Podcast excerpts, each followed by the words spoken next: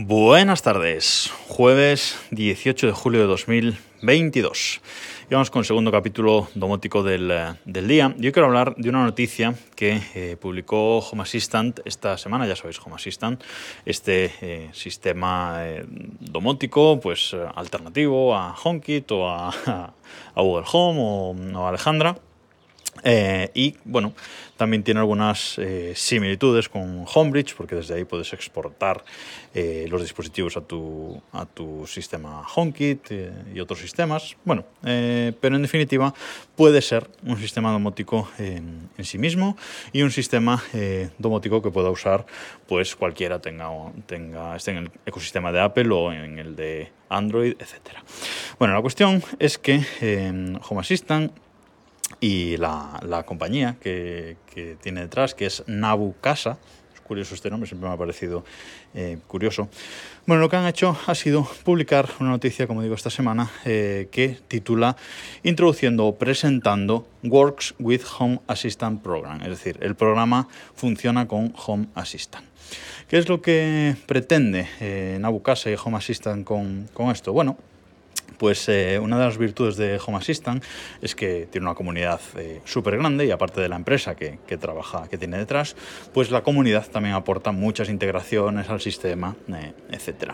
Y em, pues esta gente, pues mm, con cada actualización, que creo que será una actualización al, mes o cada 15 días, em, al mes, creo que una actualización al mes es ahora. Eh, pues van añadiendo integraciones con más y más y más dispositivos domóticos y otras cosas, porque incluso se pueden integrar coches eléctricos y un, montón de locuras que, que, se pueden hacer con, con Home Assistant y con una actualización, como digo, pues van añadiendo eh, integraciones, mejorando las que ya hay, etc. Eh, en general, la mayoría de fabricantes de dispositivos eh, domóticos, de dispositivos para, para casa, pues em, no les importa que se vayan haciendo estas, eh, estas integraciones y no suelen poner pegas. Incluso muchos de ellos, la mayoría, pues eh, dan facilidades ¿no? y trabajan incluso en conjunto con Home Assistant para poder integrar sus eh, dispositivos eh, en, el sistema. ¿Qué pasa? Que, saben que Home Assistant se ha encontrado en muchas ocasiones que sí, pues que un fabricante inicialmente eh, dio su apoyo, ayudó a realizar estas integraciones, etcétera, pero con el tiempo pues dejó de contestar los correos, digamos, y ha, han ido sacando nuevos dispositivos que no son no es posible integrarlos en Home Assistant, pues porque no hay participación por parte del eh, fabricante.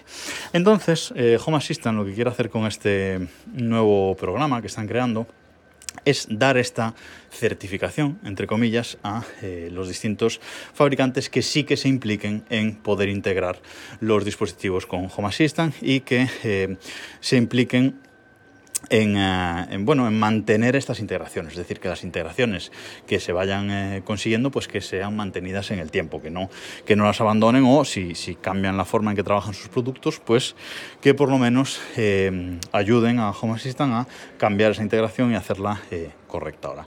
Y pues los fabricantes que que acepten esto y que trabajen con ellos, pues recibirán esta certificación, como digo. Y eh, recibirán un parche parecido al ese que tiene de eh, funciona con HomeKit o funciona compatible con Google Home, compatible con Alejandra, ese parche que vemos en las cajas de muchos eh, productos domóticos cuando los compramos, pues este sería uno más, que pondría eso, Works with Home Assistant.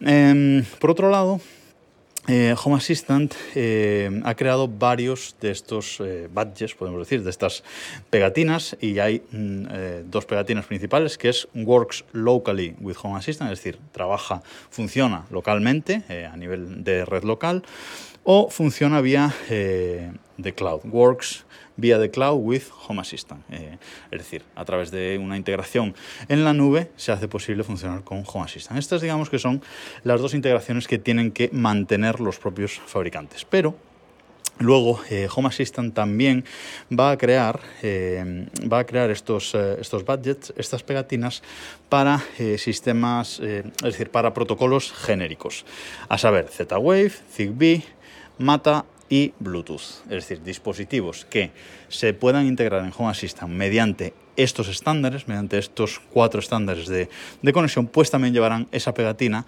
y la integración de estos dispositivos en, en Home Assistant la hará directamente eh, pues la compañía Nabucasa, la propia Home Assistant se encargará de mantener eso, pero los dispositivos pueden llevar estas eh, pegatinas, eh, a saber, pues eso, works with Z-Wave with Home Assistant, works with Zigbee with Home Assistant, works with Mata with Home Assistant y works vía Bluetooth with Home Assistant, ¿vale?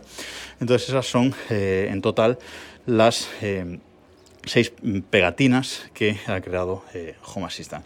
Con lo cual, los fabricantes lo mejor que pueden elegir es usar una de esas tecnologías eh, estándar para las integraciones y ya está, así no se tienen que preocupar de mantener eh, nada por eh, detrás.